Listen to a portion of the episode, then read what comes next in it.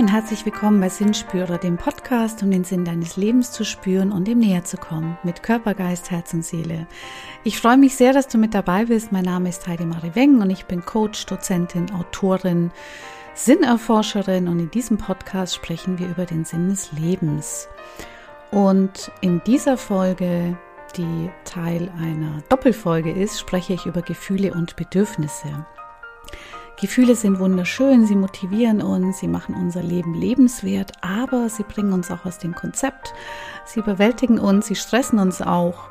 Und ähm, wir widmen uns dem Thema, wie wir lernen können, unsere Gefühle, hinter denen immer Bedürfnisse stehen, zu verstehen, vielleicht in Situationen besser zu reagieren, gelassener zu bleiben, denn dann können wir aus unseren Gefühlen eine ganz große Stärke machen. Es wird zwei Folgen geben. Das hier ist Teil 1. Heute geht es um die psychologischen Grundlagen von Emotionen, Gefühlen und Bedürfnissen, damit wir die besser verstehen können. Und in Teil 2 geht es dann um häufige Probleme im Umgang mit unseren Gefühlen und um Tipps, wie du einen gelungeneren Umgang mit deinen Gefühlen finden kannst. Ich wünsche dir ganz viel Spaß bei dieser Folge.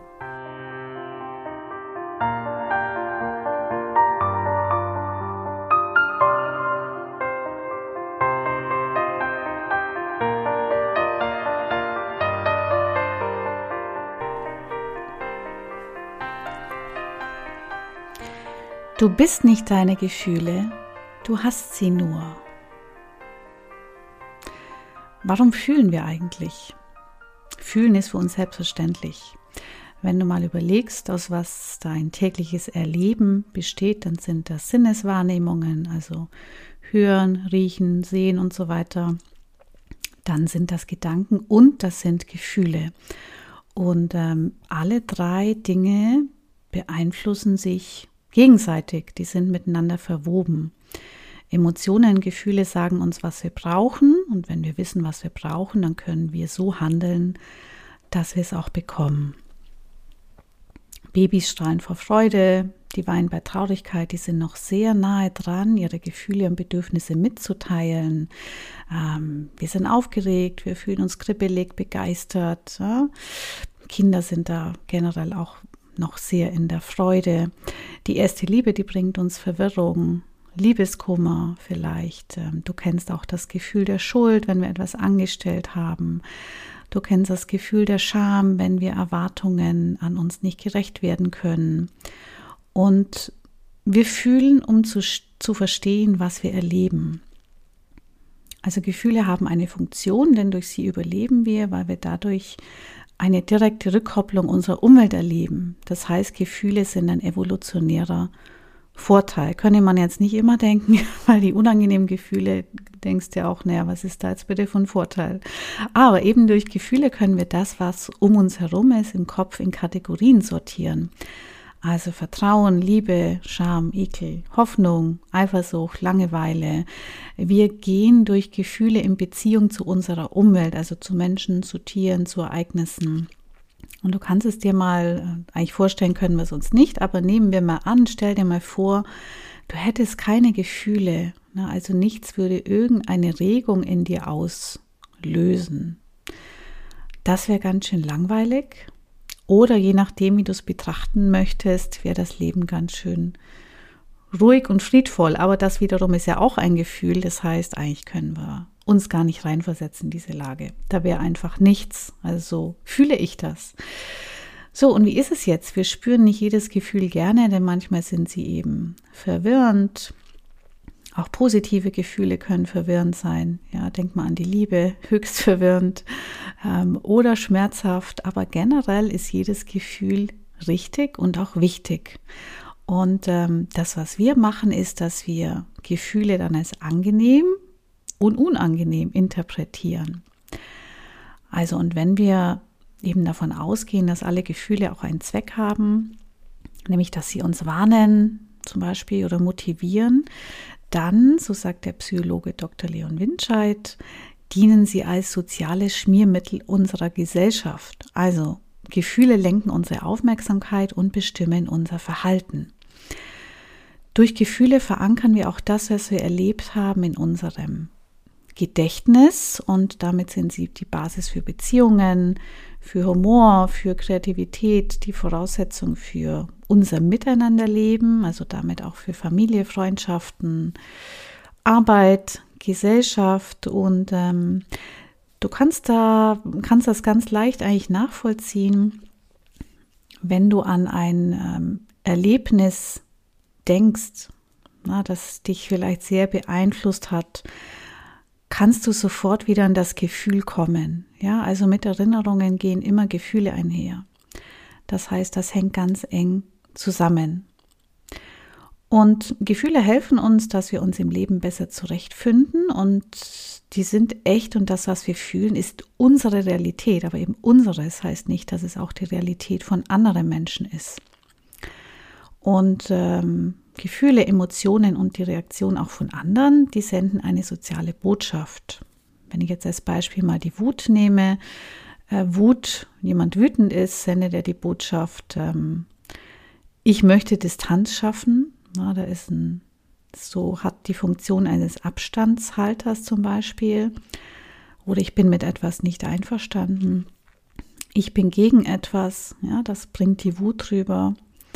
Und ähm, ja, was haben jetzt aber die Gefühle von anderen mit mir zu tun? Warum ziehen sie mich runter? Wenn wir da näher reingehen, dann liegt darin eben auch die Chance, selbst einfühlsamer zu werden, die eigene Sensibilität zu steigern. Auch dadurch, dass wir vielleicht gefühlsmäßig in einer Erschütterung sind, ja, bei schlimmen Ereignissen. Und eben dadurch, dass wir uns mehr mit Gefühlen auseinandersetzen und nicht nur mit den eigenen, sondern auch mit denen anderer Menschen, dass wir darüber reflektieren, damit können wir unsere Fähigkeit zur Empathie steigern. Lange haben wir eigentlich gedacht, dass wir uns, also wir als Menschen, dass wir uns durch unsere Intelligenz von der Tier- und Pflanzenwelt abheben und ähm, Emotionen gehören ja aber auch dazu. Ne? Tiere haben auch Emotionen, zumindest soweit wir das ähm, bis jetzt uns erschließen können. Und äh, das, was uns menschlich macht, das ist eben auch das Fühlen, aber in Kombination eben mit dem Verstand. Denn die Stärke besteht darin, dass wir durch unseren Verstand auch die Fähigkeit haben, unsere Gefühle einzusortieren und sie zu regulieren. Wenn wir uns jetzt völlig von unseren Gefühlen steuern lassen, dann ist das nicht gut. Dann wäre das Leben in der Gesellschaft auch ziemlich schwierig, wenn jeder nur ähm, seinen Gefühlen und seinen Bedürfnissen folgen würde, ohne darauf zu achten, wie geht es den anderen damit. Und andererseits aber, wenn wir uns nur vom Verstand steuern lassen, also die Gefühle rationalisieren, ist das auch kein guter Weg. Aber äh, vielleicht bist du da auch auf diesen ja, Gedankenweg. Wir haben unsere Gefühle und den Umgang in der Gesellschaft schon ziemlich rationalisiert. Ja, also wir versuchen die Gefühle ganz strikt einzukategorisieren und wenn diese Rationalisierung eben dahin geht, dass Gefühle nicht mehr gespürt und gefühlt werden, ne, dass wir uns davon abkapseln, dann geht der Schuss eben nach hinten los. Dann ist das kein guter Umgang. Aber warum machen wir das eigentlich? Einige Emotionen sind ja unangenehm oder gar schmerzhaft und wir setzen alles daran, gar nicht äh, bestimmte Gefühle fühlen zu müssen. Ein anderer Aspekt ist, wir machen oft die Erfahrung, dass wir aufgrund unserer Gefühle belächelt oder kritisiert werden. Ja, wir leben in einer Leistungsgesellschaft und da werden Gefühle doch oft als Behinderung angesehen. Also wenn ich jetzt mal so ein bisschen auf Unterschiede da eingehe, also ist jetzt vielleicht ein bisschen klischeehaft, aber hat sich meine Erfahrung doch auch bestätigt. Also wenn Männer Gefühle wie Wut oder Ärger äußern, dann gelten die als durchsetzungsfähig. Ja, der hat seinen Laden im Griff, der kann mal Ansagen machen. Wenn Frauen das Gleiche machen, ist manchmal die Tendenz da, dass sie als hysterisch abgestempelt werden, als zu männlich äh, vielleicht auch als überempfindlich, ne, wenn die wütend werden. Dafür wird uns Frauen dann auch eher zugestanden, dass wir empfindsam sein dürfen, dass wir weinen dürfen, dass wir uns in andere einfühlen, dass wir empathisch sind.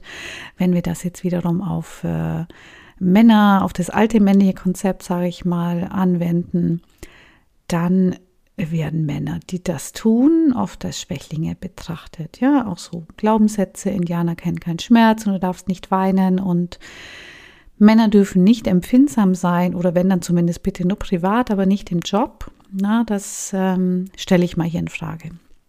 Also da dürfen wir noch viel voneinander lernen, damit wir eine Ausgewogenheit zwischen männlichen und weiblichen Attributen hinbekommen.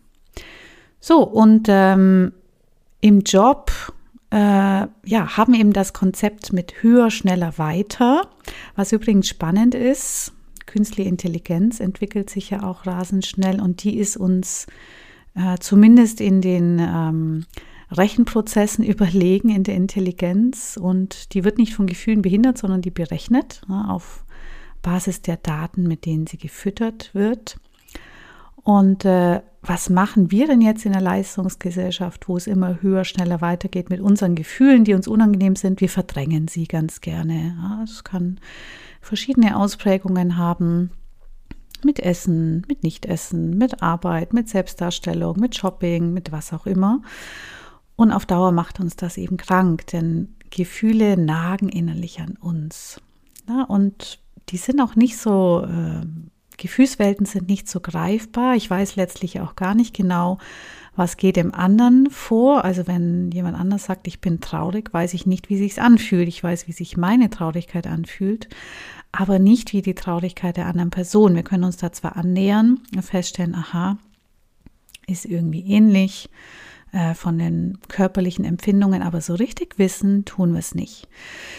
Wir versuchen uns dem sprachlich dann anzunähern ja, so Gefühlen. Also wenn ich zum Beispiel sage, das Teammeeting liegt mir im Magen, ich habe ein mulmiges Gefühl im Bauch, ähm, schon der Gedanke an eine Situation, der regt mich auf. Das zeigt, dass es eben viele emotionale Zustände gibt, die sich ja nur schwer in Worte kleiden lassen und für die wir eigentlich äh, nicht so die richtigen Worte finden und Begrifflichkeiten finden. Was wir jetzt eben machen können, ist, dass wir mit unserem Verstand unsere Gefühle reflektieren können. Äh, soweit ich weiß, können das Tiere nicht äh, oder die Forschung ist da noch nicht so weit, aber damit können wir eben unsere Gefühle etwas besser regulieren und sind nicht von ihnen fremdgesteuert, ne? wie man ja sagen würde, äh, die ersten Menschen, die waren da fremdgesteuert, Gefühle und Triebe. Ne? Das ist ja eigentlich unsere Errungenschaft, die Ratio. Und wir denken eben auch, das unterscheidet uns von anderen Lebewesen. Wenn wir da jetzt mal bei den Begrifflichkeiten bleiben, Emotionen, Gefühle, was ist da eigentlich was? Ist das das Gleiche? Ähm, da gehen wir jetzt mal ein bisschen tiefer rein. Tatsächlich ist es so, dass der Begriff Emotion, Emotion häufig mit dem Begriff Gefühl gleichgesetzt wird, wobei sie eigentlich nicht dasselbe beschreiben. Also mit Gefühlen ist es so, da verstehen wir Empfindungen darunter, also das, was du im Moment fühlst, also beispielsweise Freude, Traurigkeit, Angst, ne, solche, also die momentanen äh, Empfindungen, die du hast. Und Emotionen sind noch ein Stückchen mehr. Äh, Im Prinzip, eigentlich gibt es keine festgelegte Definition für Emotionen.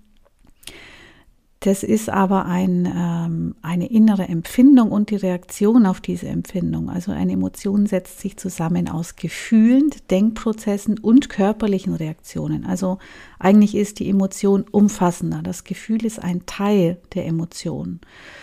Also Gefühle, körperliche Reaktion und kognitive Prozesse, das alles ist eine Emotion und ein Teil dieser Emotion ist eben das Gefühl. Zum Beispiel, wenn du das Gefühl hast, ähm, ich empfinde Freude, ich empfinde Liebe, ich empfinde Überraschung, dann ist vielleicht deine körperliche Reaktion eine veränderte Herzfrequenz, du schwitzt, du lachst. Ähm, und ein kognitiver Prozess, der zeitgleich, aber für uns nicht bewusst wahrnehmbar abläuft, ist ein vielleicht ein Vergleich, eine Erinnerung, eine Entscheidung, denn um zu empfinden, ne, was ist jetzt Liebe oder was ist Überraschung, muss ich ja immer einen Vergleich anstellen und das Gehirn muss quasi bei einer Überraschung berechnen, was habe ich denn jetzt eigentlich erwartet, warum ist es eine Überraschung. Also Gefühle, körperliche Reaktionen und kognitive Prozesse, das alles ist eine Emotion. Und ein Teilbereich dieser Emotion ist das Gefühl. Mit der Begrifflichkeit für die Empfindung ist es so, als würden wir da ein Post-it aufkleben auf diese Emotion und dadurch haben wir die Möglichkeit, dass wir die Gefühle abgrenzbarer für uns machen, dass wir sie unterscheiden können und dass sie für uns greifbarer sind. So, aber wie entstehen Gefühle jetzt eigentlich?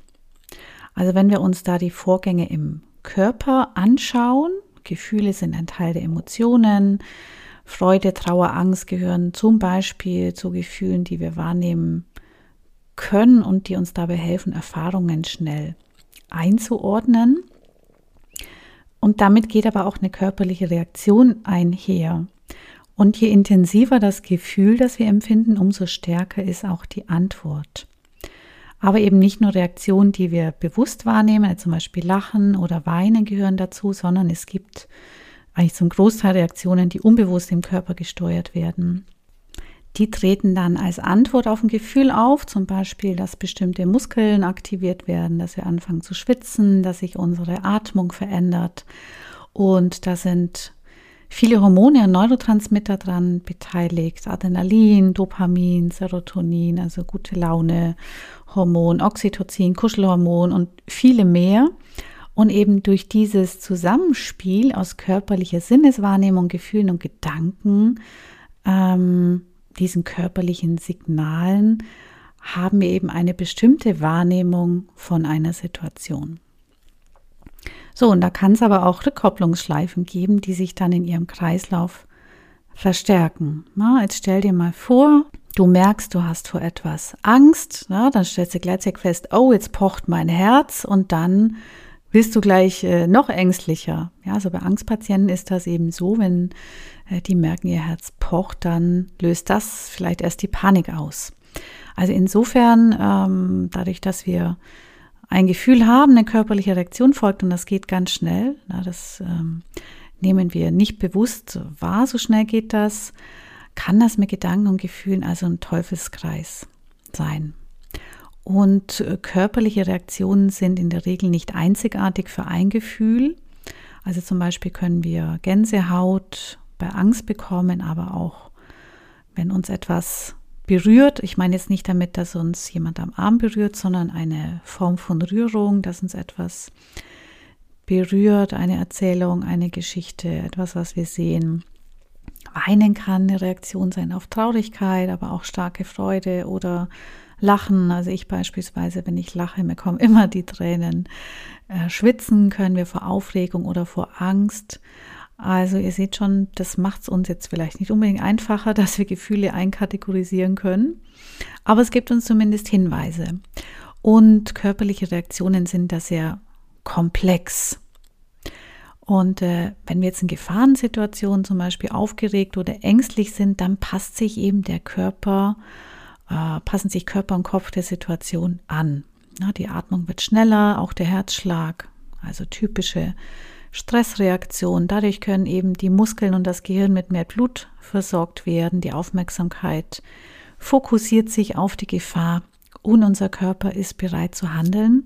Er kann also angreifen, schnell wegrennen. Manchmal erstarren wir auch aus dem Stressmanagement, wäre das dann Fight, Flight oder Freeze-Modus, den wir da kennen.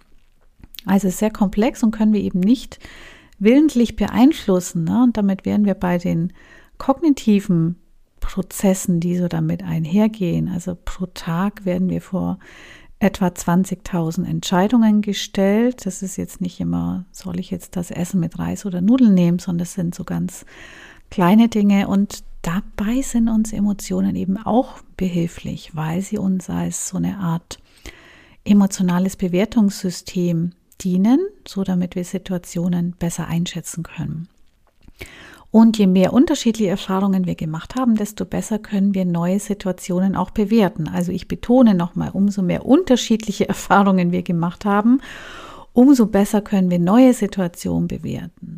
Weil ähm, im Gehirn werden die mit den empfundenen Gefühlen in Verbindung gebracht.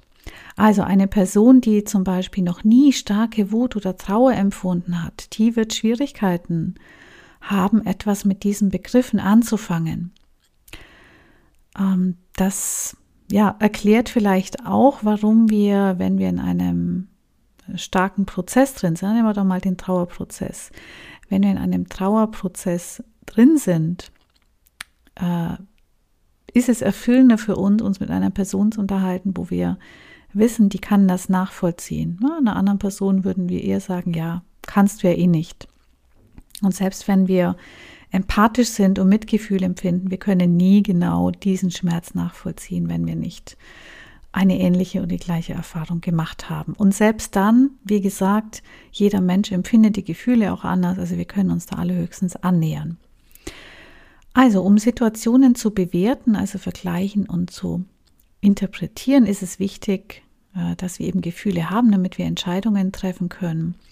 Und wenn eine mögliche Gefahrensituation da ist, können wir eben entscheiden, okay, mache ich mich jetzt vom Acker oder verteidige, verteidige ich mich oder was mache ich eigentlich? Und das ist eben auch nicht in erster Linie kognitiv, sondern das macht unser Gehirn auch automatisch auf der Grundlage der Erfahrungen, die wir gemacht haben. Und die spannende Frage ist ja jetzt, wie machen wir eigentlich unsere Erfahrungen und wie entstehen die Gefühle, die wir haben, eigentlich rein psychologisch? Du hast bestimmt schon was von Prägung und Konditionierung gehört. Also wir haben Gefühle schon, wenn wir auf die Welt kommen, als kleine Babys, können es aber nicht einordnen. Also Gefühle und Bedürfnisse sind immer da wenn das Baby Hunger hat, was bleibt ihm äh, für eine Lösung? Es kann nur schreien. Es kann nicht sagen, hey Mama, lass mal was drüber wachsen. Funktioniert nicht. Oder das Baby möchte im Arm gehalten werden. Es möchte Nähe bekommen. Es kann nur schreien. Ne? Es kann sich nicht anders äußern. Es ist wirklich auf die Eltern oder andere Bezugspersonen angewiesen. Und bereits da geht die Prägung und Konditionierung los und Kinder können das aber nicht wie wir mit dem Verstand auch einordnen, was findet noch in der Umwelt statt, was ist ein Grund jetzt für das Verhalten der Mutter, des Vaters und so weiter. Geht ja alles nicht als Kind. Also als Kind bin ich völlig abhängig, in der Regel eben von den Eltern oder anderen Bezugspersonen. Und dann ist es so, stellst dir so vor, du bist da in, in so einer Bubble und wir erstellen uns ein Selbstkonzept.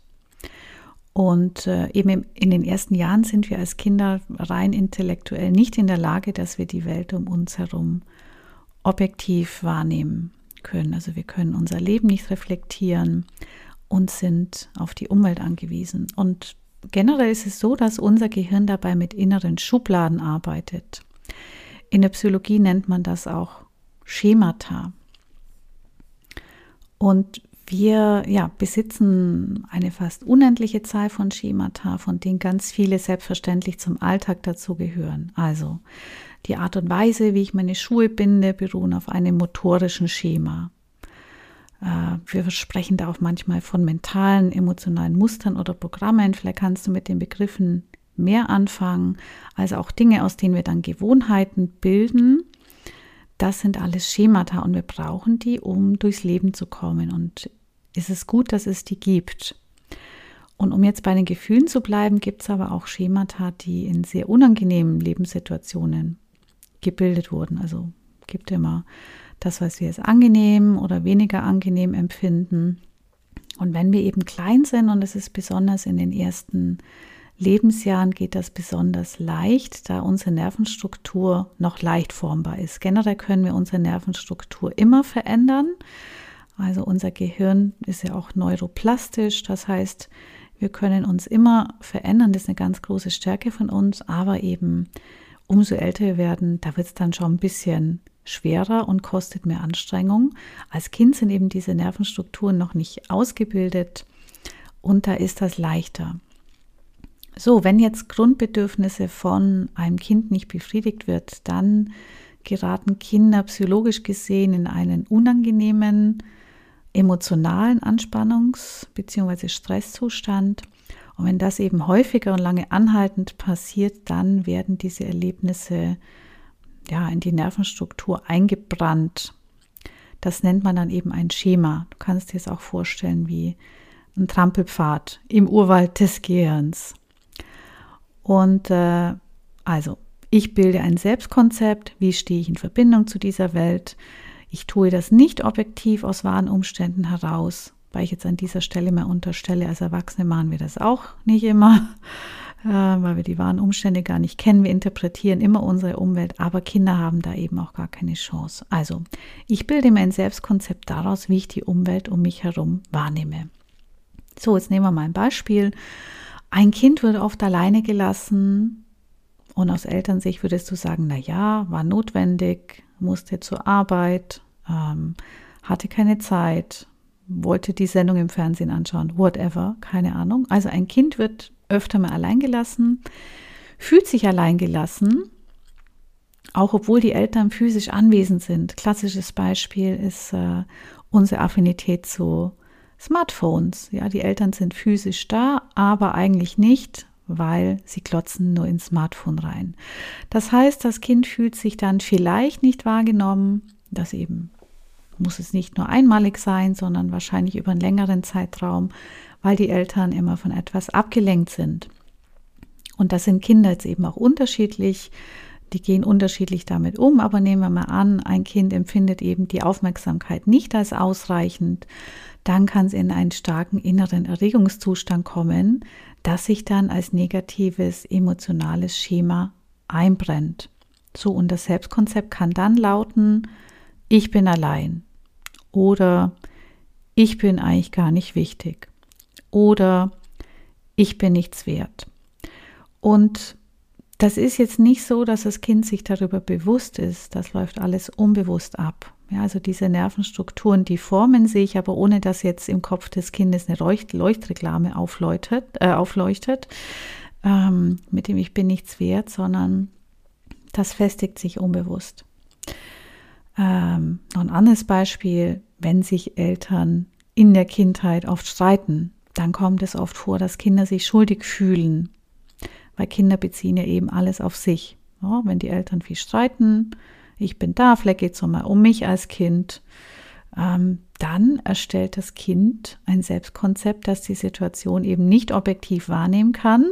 Das wäre dann vielleicht, meine Eltern sollten mal zum Paartherapeuten gehen. Das wäre vielleicht die objektive Wahrnehmung. Kinder können das ja eben nicht intellektuell einschätzen, also kann das Selbstkonzept lauten. Ich bin schuld daran, dass meine Eltern sich ständig streiten. Oder dort, wo ich bin, gibt es immer Streit. Oder ich bin der Auslöser für ständigen Streit. Und insofern hat sich dann das Selbstkonzept in inneren Glaubenssätzen manifestiert. So, das sind jetzt so Erlebnisse, die äh, vielleicht immer wieder auftreten in der Kindheit. Natürlich gibt es auch schlimme Erfahrungen, die einmalig sind, die sich auf diese Art und Weise in Gehirnstrukturen abbilden, also traumatische Erlebnisse wie Unfälle, Gewalt, Missbrauch, existenzielle, existenzielle Bedrohung, Katastrophen, solche Dinge. Und ähm, egal jetzt für welchen Fall, aber kommt das Kind später, äh, also als älteres Kind, als Jugendlicher, als Erwachsener in ähnliche Situationen, ja, also zum Beispiel eben das Gefühl des Verlassenwerdens, große Hilflosigkeit, dann werden immer wieder diese Schemata aktiviert und die Menschen rutschen wieder in diesen kindhaften Erlebensmodus rein. Man spricht dann psychologisch gesehen vom Kindmodus oder vom Erleben des inneren Kindes.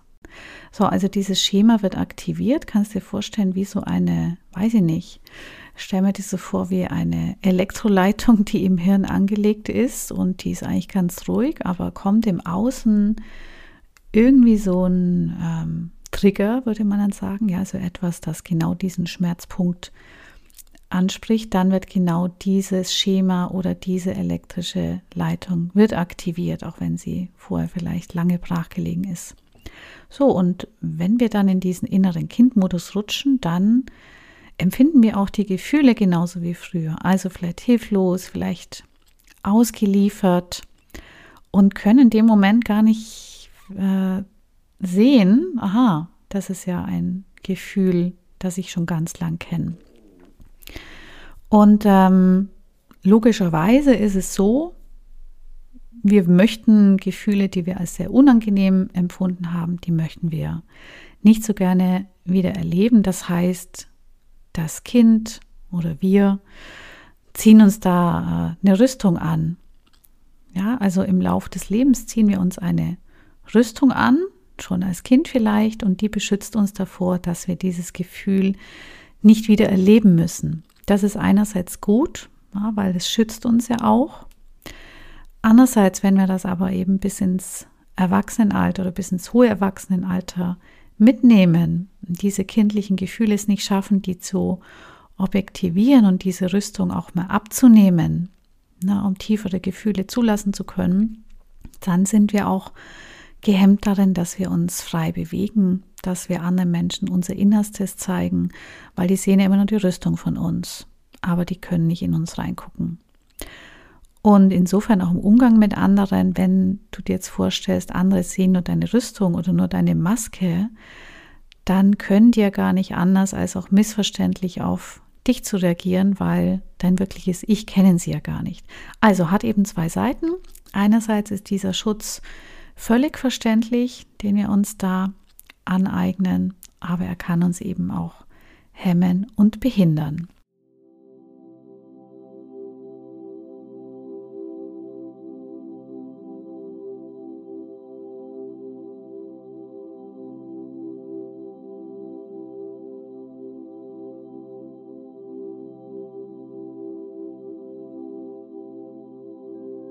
Ich steige jetzt noch ein bisschen tiefer rein in die Emotionen und möchte dir gerne noch Begriffe erklären. Vielleicht hast du von denen schon gehört. Es gibt eine Unterscheidung zwischen primären und sekundären Emotionen. Ich finde das Thema ganz spannend.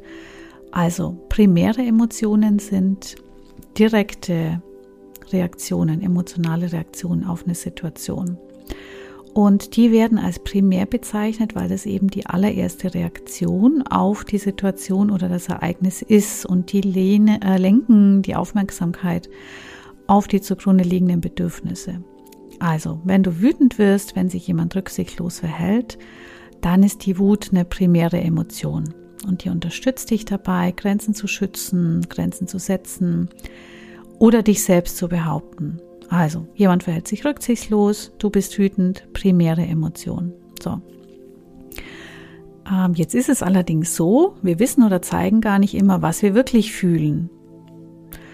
Äh, weil Gefühle sind für uns nicht erwünscht, weil sie eben sehr unangenehm ist oder wir haben gelernt, dass wir bestimmte Gefühle gar nicht ausdrücken dürfen. Und das ist dann der Augenblick, in dem wir oft auf sekundäre Emotionen stoßen und die ist nicht die erste Emotion auf das Ereignis, sondern die emotionale Reaktion auf die primäre Emotion, also eine Emotion darüber, was du fühlst. Ich weiß, jetzt wird es ein bisschen komplex, aber wie gesagt, es ist ganz spannend, um diese Dynamik auch zu verstehen. Also, Beispiel nehmen wir an, eine für dich bedeutsame Bezugsperson sagt etwas Verletzendes zu dir und du wirst traurig. Das wäre dann die primäre Emotion, die Traurigkeit. Wenn es jetzt aber aus irgendwelchen Gründen für dich schwierig ist, Traurigkeit zu erleben, na, weil dich das Gefühl sehr tief mitnimmt, weil du das Gefühl hast, du fällst in ein Loch rein, weil du das Gefühl hast, du kommst da nicht mehr raus, dann greift die sekundäre Emotion, ja, die setzt dann automatisch ein. Und dann bemerkst du vielleicht, dass du wütend wirst. So, und in dem Fall wäre eben die Wut die sekundäre Emotion, weil sie eine Reaktion auf die Traurigkeit ist.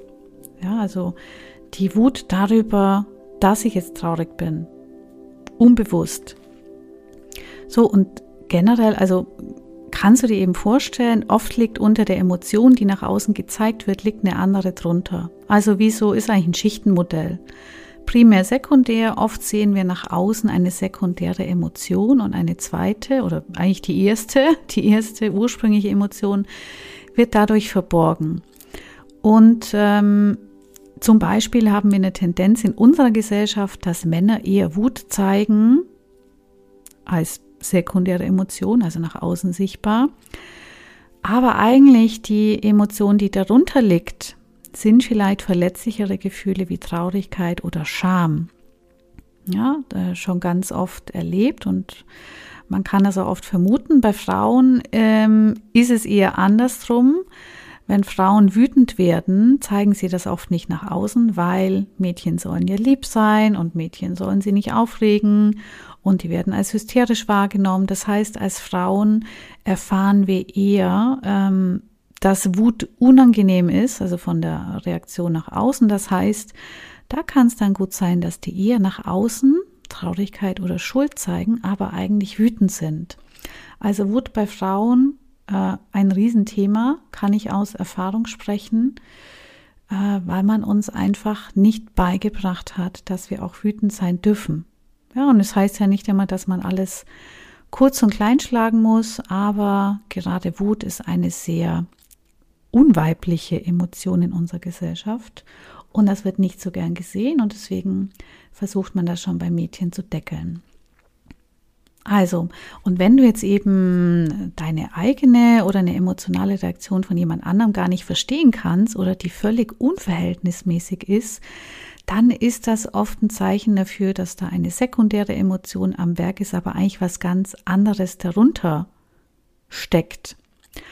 Und wenn wir uns jetzt diese primären Emotionen oder Basisemotionen anschauen, dann sind das grundlegende Emotionen wie Traurigkeit, Angst, Scham, Wut, Freude und Interesse oder Überraschung. Na, theoretisch könnte das auch alles sekundär sein, aber sekundäre Emotionen, das sind einige typischer als andere, zum Beispiel Reizbarkeit, depressive Verstimmung, Aggression, Wut, innere Leere, Hoffnungslosigkeit, solche Dinge. Also da ist ganz oft, dass eigentlich was anderes drunter steckt.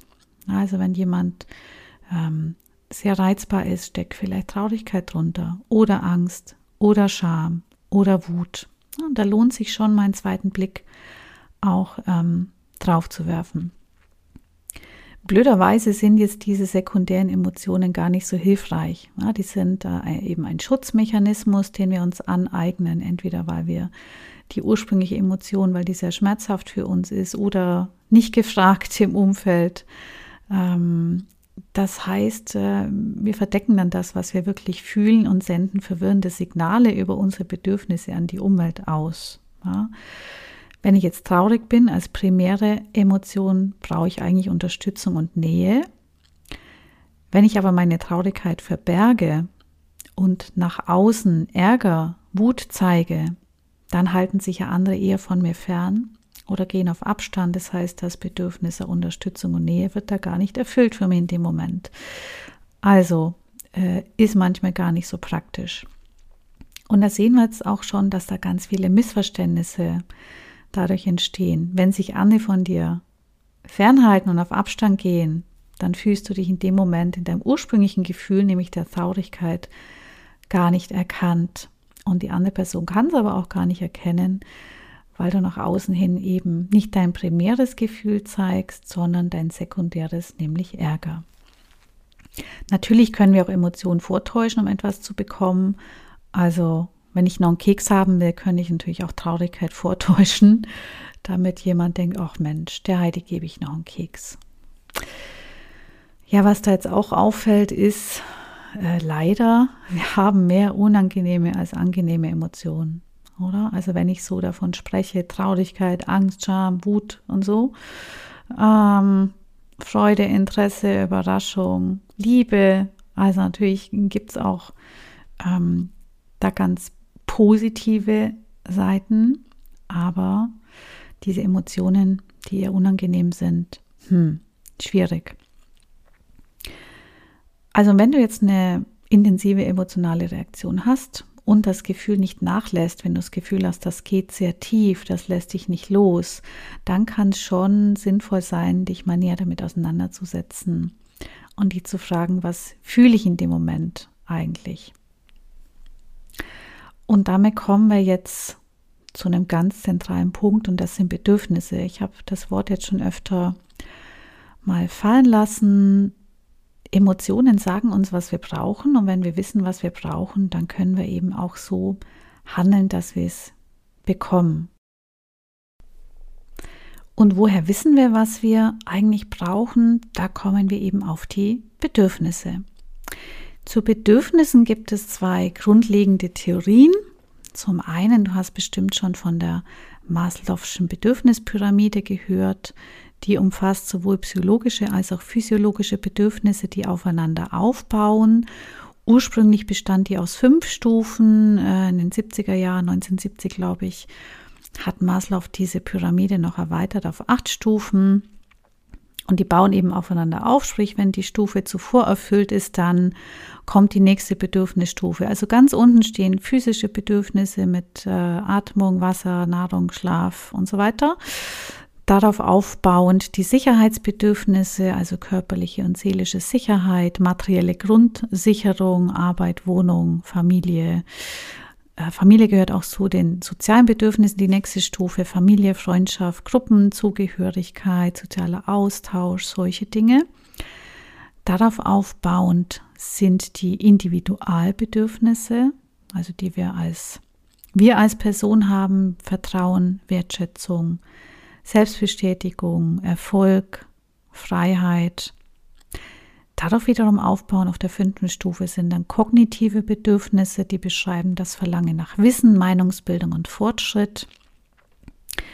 Die ästhetischen Bedürfnisse, da geht es um Schönheit, Ästhetik, Ordnung, Kunst.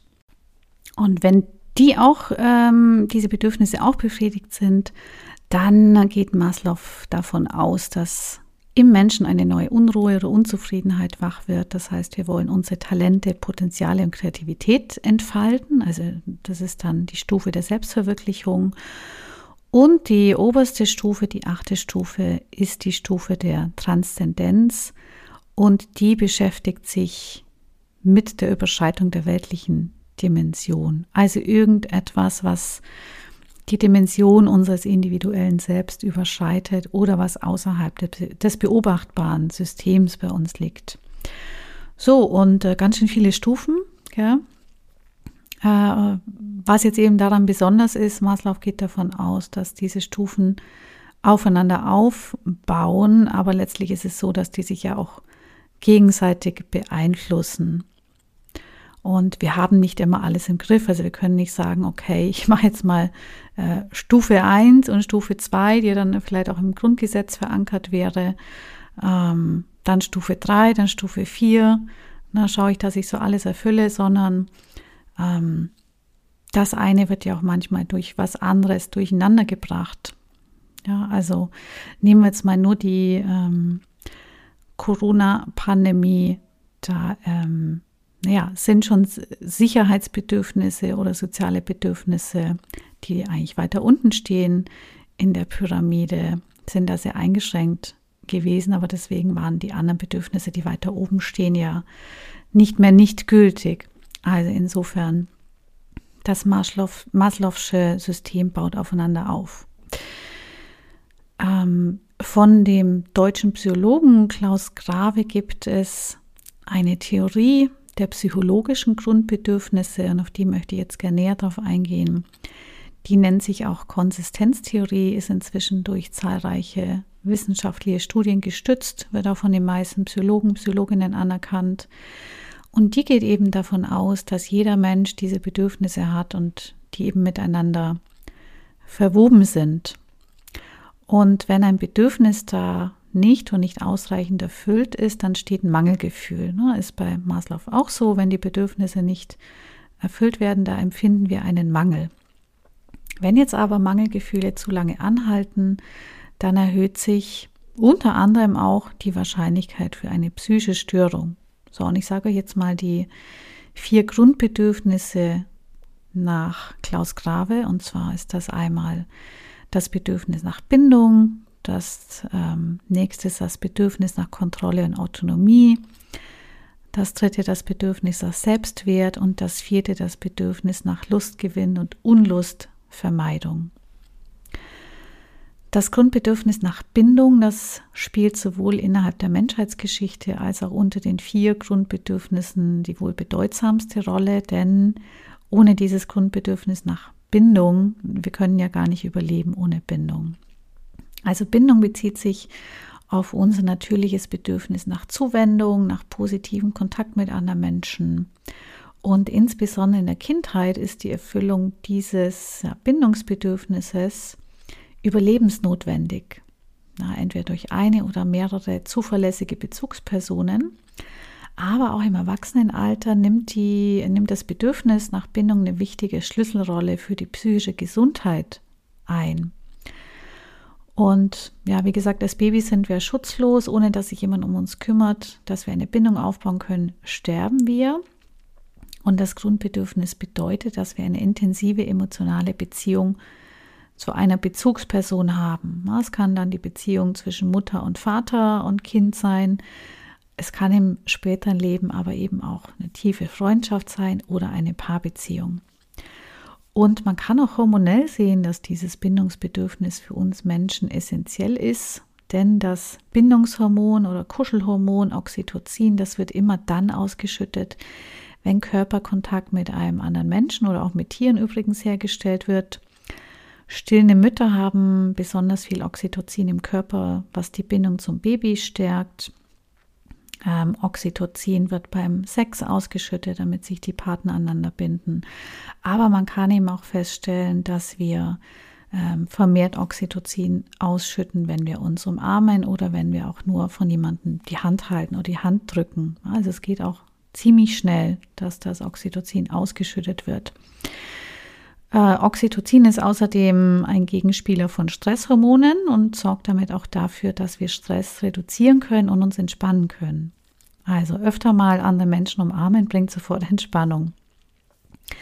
Und ähm, ja, diese Bindung des Babys zur ersten Bezugsperson, meist ist es äh, die Mutter, die hat eben auch einen entscheidenden Einfluss darauf, wie gut das Baby später im Leben in der Lage sein wird, dass es Beziehungen eingehen kann und dass es sein Bindungsbedürfnis befriedigen kann. Wenn dieses Grundbedürfnis nach Bindung nicht erfüllt ist, dann entsteht das Mangelgefühl Einsamkeit. Also Grundbedürfnis nach Bindung. Das nächste Grundbedürfnis nach Klaus Grave ist das Grundbedürfnis nach Kontrolle und Autonomie. Das umfasst den Wunsch, die Welt zu verstehen und auf Ereignisse in der Umwelt Einfluss nehmen zu können. Na, man spricht da auch von Selbstwirksamkeit. Also anstatt fremdbestimmt und somit abhängig von anderen zu handeln, kann ich die Welt verstehen und kann auf die Welt auch Einfluss nehmen. Dazu gehört dann beispielsweise auch die Planung meines Tagesablaufs, wie ich die Zukunft plane und ähm, ja, eine mangelhafte Befriedigung dieses Bedürfnisses nach Kontrolle und Autonomie entsteht dann, wenn Menschen in ja, unvorhersehbare Situationen geraten, die sie nicht kontrollieren können. Also auch äh, Bevormundung, starre Regeln oder Vorgaben von außen, die beschneiden eben dieses Bedürfnis, dass wir die Dinge selbst kontrollieren wollen, dass wir autonom reagieren wollen. Und als Mangelgefühle entsteht dann Angst, Hilflosigkeit und Unsicherheit. So, jetzt könnte man sich ja fragen, wie ist es jetzt? Einerseits haben wir das Bindungsbedürfnis, andererseits haben wir aber auch das Autonomiebedürfnis. Steht sich das entgegen? Ja, oder steht das im Widerspruch? Äh, nicht unbedingt, sondern eigentlich ist das eine eher auch die Voraussetzung für das andere. Denn nur wenn ich eine ausreichende Bindungssicherheit zu wichtigen Bezugspersonen habe, dann bin ich als Mensch auch in der Lage, eigenständig und unabhängig zu handeln. Also wenn wir uns nochmal so ein kleines Kind vorstellen, das gern die Welt erkundet und da gibt es ja dann auch die Autonomiephase, wo es Dinge alleine machen will, egal was, Hauptsache alleine, nicht die Mama, nicht der Papa. Das kann nur gelingen im Endeffekt, wenn da ein ganz starkes Vertrauen auch da ist. Wenn das Vertrauen da ist, also diese Bindungssicherheit auf der einen Seite, dann kann ich auch die Erfahrung machen, dass ich autonom und selbstwirksam handeln kann. Das nächste Grundbedürfnis nach Grave ist das Grundbedürfnis nach Selbstwert. Könntest du jetzt sagen, na ja, pff, Selbstwert, ist das nicht irgendwie so neumodisch und ähm, wir sollen uns mit Selbstliebe beschäftigen und so, was soll denn das jetzt? Damit ist gemeint der Wunsch nach Anerkennung durch andere. Also wir sind schon ständig bestrebt, unser Selbstwert ähm, im Außen auch zu erfahren, also auch zu erfahren, dass wir anderen etwas wert sind. Das heißt auch das Streben nach Erfolg und Ansehen in der Gesellschaft gehört dazu. Wir wollen uns wertig fühlen und ähm, das ist ein zentrales Grundbedürfnis. Wenn das frustriert wird, äh, zieht es sehr oft vielfältige psychische Probleme nach sich. Also wenn wir es ins Extrem gehen, übermäßiger Tick, Gewalterfahrungen, dass ich eben nichts wert bin, wenn ich sehr stark gedemütigt und erniedrigt werde, kann das sehr starke psychische Probleme nach sich ziehen. Umgekehrt ist es so, dass ein stabiles Selbstwertempfinden auch als Schutzfaktor gegen psychische Belastungen fungiert. Also, dass ich ein gesundes Selbstwertgefühl entwickeln kann, hängt schon auch wieder mit dem Bindungs- und Autonomiebedürfnis zusammen. Und wann steigt mein Selbstwert? Das kennen wir alle. Äh, wenn ich von anderen eine wertschätzende Rückmeldung bekomme, wenn ich Lob bekomme, wenn andere mir zeigen, dass ich wertvoll bin, ähm, dann ist das eine Bestätigung für mich als Person. Wenn dieses Bedürfnis im Mangel ist, dann empfinde ich Minderwertigkeitsgefühle und das kann sehr, sehr tief gehen, so Minderwertigkeitsgefühle und Scham, also dass ich nicht gut genug bin, dass ich nichts wert bin. Kommen wir zum letzten Grundbedürfnis nach Klaus Grave und das ist das Bedürfnis nach Lustgewinn und Unlustvermeidung. Und das zeigt sich im Bestreben, dass wir angenehme Dinge gerne wiederholen und unangenehme vermeiden wollen. Natürlich ist es so, was wir als Menschen äh, jeweils als angenehm oder unangenehm einschätzen, das ist sehr unterschiedlich. Das hängt mit Erfahrungen und Bewertungen wieder zusammen. Aber natürlich machen wir gerne Dinge, die uns Freude machen und Dinge, auf die wir jetzt, äh, wo wir Langeweile vielleicht empfinden, da haben wir dann eher nicht so die Lust drauf. Wenn jetzt dieses Bedürfnis nicht erfüllt ist, dann kann das ähm, ja, sich in Langeweile äußern, in Müdigkeit, in Überlastung, äh, Überlastung ähm, auch Sinnlosigkeitserleben. Wenn man da jetzt auch guckt ähm, bei sogenanntem Bore-out, also nicht Burnout, sondern Bore-out, ähm, wenn jemand ständig unterfordert ist, äh, wenn jemand gar keine Freude mehr auch bei der Arbeit verspürt, ne, dann wären das auch so Symptome, die gehen manchmal schon Richtung Depression auch rein, wo man es gar nicht genau unterscheiden kann. Äh, dann sind die Menschen vielleicht, weil sie, gerade weil sie den ganzen Tag nichts arbeiten und nichts tun, was ihnen Freude macht, fühlen sie sich gelangweilt, müde und überlastet und sehen gar keinen Sinn mehr. So, das heißt jetzt aber nicht, dass wir generell immer Dinge vermeiden sollten, die wir nicht so gut finden. Eine Balance ist da vielleicht ganz gut, dass wir zumindest damit umgehen lernen mit Situationen, auf die wir keine Lust haben, äh, damit wir kurzzeitig zumindest lernen, dass wir in Kauf nehmen, dass irgendwas nicht so toll ist. Also häufig hilft uns eine Situation, die wir kurzzeitig ertragen, dass wir dann zum späteren Zeitpunkt ähm, uns viel besser fühlen. Also ich nehme jetzt mal als Beispiel meine Steuererklärung. Wenn ich da die Sachen vorbereite und da habe ich vielleicht nicht so Lust drauf, ähm, dann nehme ich das in Kauf, beiß mich da durch, mache alles fertig für den Steuerberater und dann fühle ich mich lange Zeit viel besser. Also insofern, und da wägen wir auch immer ab, na, was ist jetzt, was investiere ich jetzt da rein? Wie wird es denn danach sein? Ähm, wie bekomme ich mit minimalem Invest den, die maximale, das maximale Gewinnerleben quasi, dass es mir gut geht. Also nicht immer sinnvoll, dieses Grundbedürfnis, dass ich etwas nicht tue, was ich nicht will, äh, immer zu befriedigen, sondern schon auch immer schauen, okay, was ist denn jetzt der größere Gewinn für mich? Also das sind diese vier Grundbedürfnisse und erste nach Bindung, zweites nach Kontrolle, Autonomie, dritte nach Selbstwert und das vierte nach Lustgewinn und Unlustvermeidung. So. Wie hängt das jetzt alles zusammen? Also meine Gefühle zeigen mir eben, ob meine Bedürfnisse erfüllt werden oder nicht. Und wie wir jetzt gesehen haben, ist es eben überlebenswichtig für mich, dass meine Bedürfnisse auch erfüllt sind. Wenn ich jetzt ein unangenehmes Gefühl habe, also zum Beispiel Ärger, dann zeigt es mir, dass gerade etwas mit meinen Bedürfnissen nicht stimmt. Man könnte sagen, die Gefühle fungieren dann schon wie eine Warnleuchte tatsächlich, eine Leuchte, Leuchtreklame im Hirn, weil wenn ich jetzt verärgert bin, hat das auch einen Sinn. Ärger oder Wut gibt mir nämlich die Energie zur Veränderung und zur Handlung. Es ist auch bei anderen Gefühlen so. Gefühle wollen mich also in die Handlung bringen, um nach meinen Bedürfnissen zu schauen, damit ich überlebe und damit ich im Leben besser klarkomme. Und generell stellt es euch so vor, es funktioniert ja ähm, alles im Körper, vieles unbewusst. Und was möchte unser Gehirn? Unser Gehirn möchte, dass wir so lange wie möglich überleben, hat dadurch äh, eben ständig bestimmte Programme am Laufen.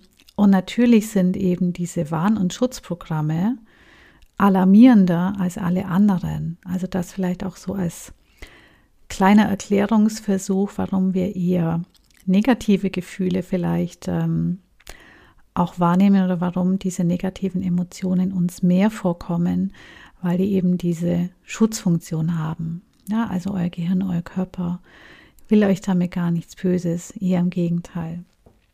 Insofern kann ich dir nur ans Herz legen, dass du dich näher mit deinen Gefühlen und auch mit Bedürfnissen und unerfüllten Bedürfnissen auseinandersetzt, weil da kann man wirklich ganz interessante Erkenntnisse über sich selber finden. Also wenn du jetzt das ähm, Gefühl hast, ich schäme mich, ich fühle mich einsam, ich fühle mich schuldig, dann ist das Bedürfnis nach Bindung vielleicht nicht erfüllt, ja, dass ich nicht das Gefühl habe, ich gehöre nicht dazu, ich bin nicht mit den anderen verbunden.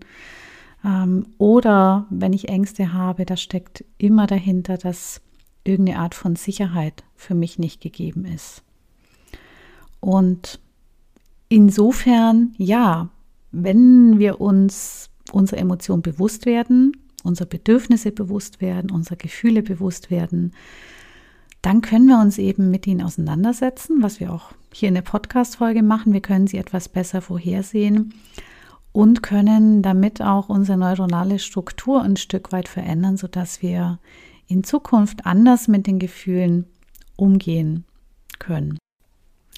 Und darum wird es dann in der nächsten Folge in Teil 2 auch gehen, welche drei Hauptprobleme haben wir überhaupt mit Gefühlen, Emotionen? Und ich gebe dir neun Tipps mit für einen gelasseneren Umgang mit deinen Gefühlen. Denn alles, was du über dich lernst, das lernst du auch über andere. Und alles, was du über andere lernst, das lernst du auch über dich. Ich hoffe, diese Folge zu Gefühlen und Bedürfnissen hat dir gefallen und du bist schon gespannt für Teil 2. Wahrscheinlich muss ich die Folge jetzt erstmal setzen. Da war sehr viel Input drin. Es war eigentlich äh, eine Psychologie-Vorlesung, könnte man sagen. Also ganz lieben Dank fürs Zuhören, fürs Dabeibleiben und lass das einfach mal wirken. Vielleicht magst du auch die Folge nochmal anhören. Teil 2 wird bald erscheinen. Folg mir gerne auf Social Media, dann wirst du auch erfahren, wann das äh, der Fall ist.